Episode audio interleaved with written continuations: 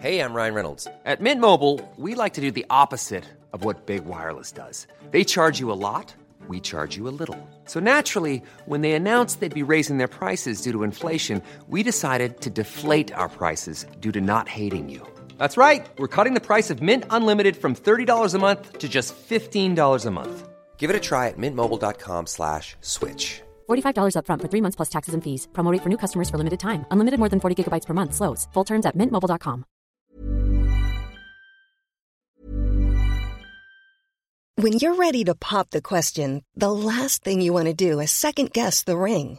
At Bluenile.com, you can design a one-of-a-kind ring with the ease and convenience of shopping online. Choose your diamond and setting. When you find the one, you'll get it delivered right to your door. Go to Bluenile.com and use promo code LISTEN to get $50 off your purchase of $500 or more. That's code LISTEN at Bluenile.com for $50 off your purchase.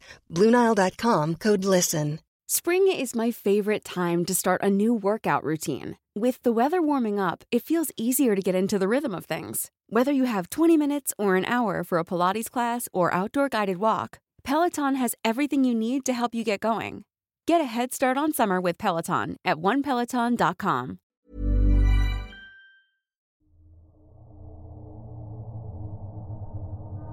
Era una tarde lluviosa cuando llegué a la morgue del hospital. Mi turno empezaba a las 4 de la tarde y terminaba a las 3 de la mañana, así que sabía que me esperaba un largo día. Sin duda era una tarde fría y la noche fue peor, pues la lluvia no cesaba, y por esta razón mi asistente no se presentó. Dicho esto, no tenía más opción que estar solo en la morgue. Me daba miedo, pero no tenía opción.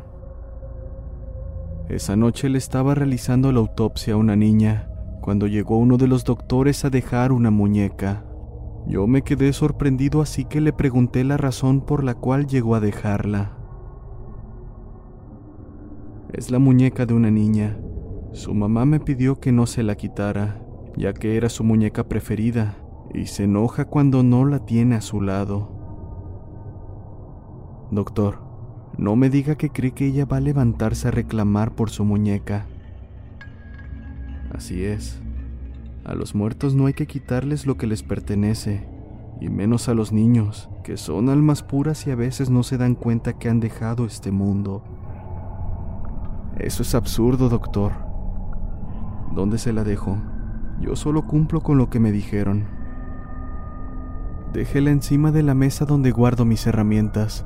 Ahí no va a perderse. Bien, que le haga compañía a la muñeca, ya que su asistente no vino. Apenas había salido el doctor cuando se escuchó la risa de una niña. Yo simplemente pensé que venía de la calle, pero ya eran las dos de la madrugada y afuera aún estaba lloviendo, así que se me hizo demasiado extraño.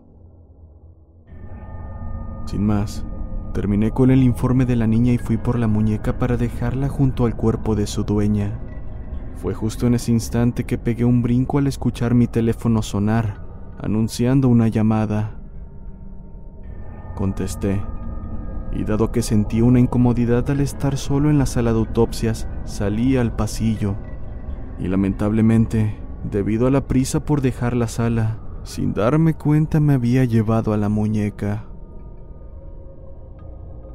Estaba hablando muy tranquilamente por teléfono, con la muñeca en mi mano, cuando veo que la niña sale caminando de la sala. Esa visión me paralizó completamente. La niña venía directo hacia mí con una cara de fastidio. Quise salir corriendo, pero... pero mis piernas no respondían. El miedo hizo que me desmayara, y justo al cerrar los ojos, solo pude sentir cómo la muñeca salía de mis manos. Una vez recobré la conciencia, pude ver que estaba el doctor frente a mí, y preocupado me preguntó qué había pasado, a lo cual simplemente yo pregunté por la muñeca. Le sorprendió la pregunta, así que fue a ver dónde la había dejado, pero mi sorpresa fue grande cuando me dijo que la niña la tenía entre sus manos. Ese día descubrí que los muertos sí reclaman sus cosas, ya que la muñeca quedó en una de las mesas después de que se llevaron el cuerpo de la niña, y hasta que entregué la muñeca a su familia, ella dejó de aparecerse en la morgue.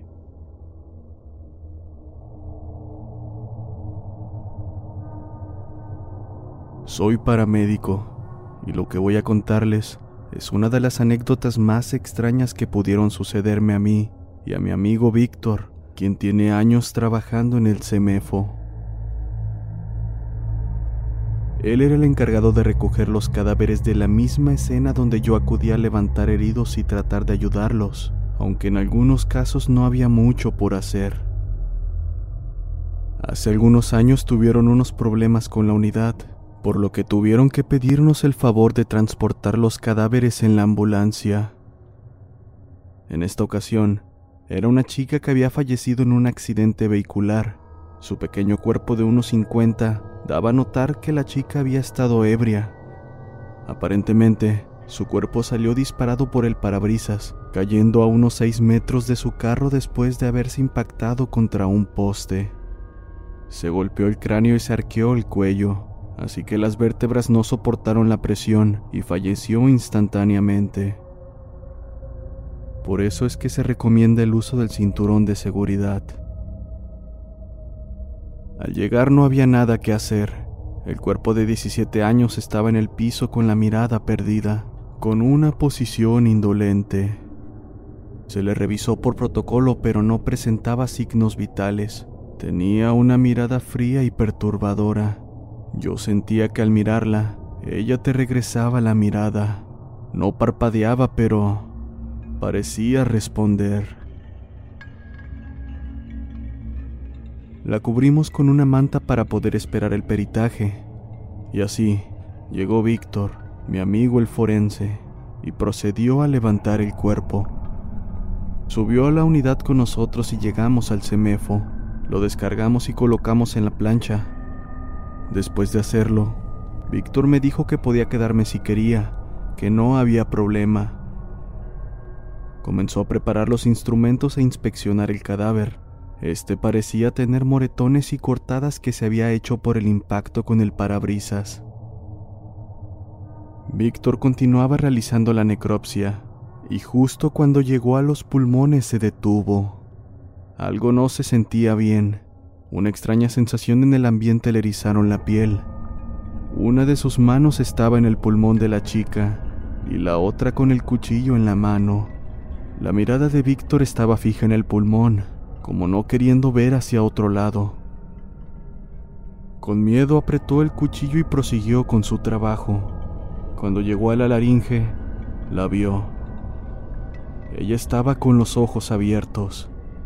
Víctor se los había cerrado, pero sabía que cuando los cuerpos tenían pocas horas de haber fallecido, estos solían tener movimientos involuntarios. Así que con eso en mente, le cerró los ojos y prosiguió. Cuando le tocó revisar el cráneo, empezó por cortar el cuero cabelludo y le tapó la nariz a la chica. Mientras hacía su trabajo, el cráneo se movía suavemente mientras Víctor trataba de fracturarlo adecuadamente. Y mientras hacía esto, notamos que la chica sonreía con los dientes expuestos levemente. No podemos seguir con el procedimiento, dijo Víctor y salió del lugar. Cuando llegó el otro médico, le comentó lo que había pasado y ambos fueron a la sala donde estaba yo, y para su sorpresa, la chica estaba ahí sin expresión alguna. El doctor le dijo a Víctor que solamente lo había imaginado, que no pasaba nada. El otro doctor se puso los guantes y prosiguió. Terminaron y al regresar el cuero cabelludo a su lugar, se dieron cuenta de que la chica los estaba mirando. Solo hubo un enorme silencio entre nosotros tres, así que sin más, cerraron el cuerpo y rellenaron los formularios correspondientes. Yo miré a la chica mientras ellos hacían su papeleo, y cuando regresaron, se dieron cuenta de que el cadáver estaba sudando. Yo intenté limpiarlo y fue ahí cuando el doctor Pereira, el colega de mi amigo Víctor nos dijo, no la limpien, no le quiten el sudor. La chica no quiere irse sola, y si la limpian, ustedes al rato se sentirán mal. Déjenla. Está buscando a quien llevarse y algún familiar vendrá a limpiarla. Es mejor que sea uno de ellos para que la acompañe. Nos quedamos callados y no hicimos nada. Más tarde, llegaron sus padres llorando y rápidamente el doctor Pereira los llevó con el cadáver para que lo reconocieran. Víctor y yo estábamos callados y al final el papá fue quien le limpió el sudor del cadáver. Y después de todo, aquella chica no se fue sola. Más tarde recibí el llamado de emergencia pues un fuerte accidente había ocurrido. Al llegar al lugar, me di cuenta que era la camioneta en la que llegaron los padres de la chica, y el padre había muerto. Su esposa estaba sana, no sufrió ningún golpe, pero el hombre, el pobre hombre murió tras golpearse la cabeza contra el volante. A los pocos minutos ahí estaba Víctor, levantando el cuerpo, pero esta vez era el del padre de aquella chica.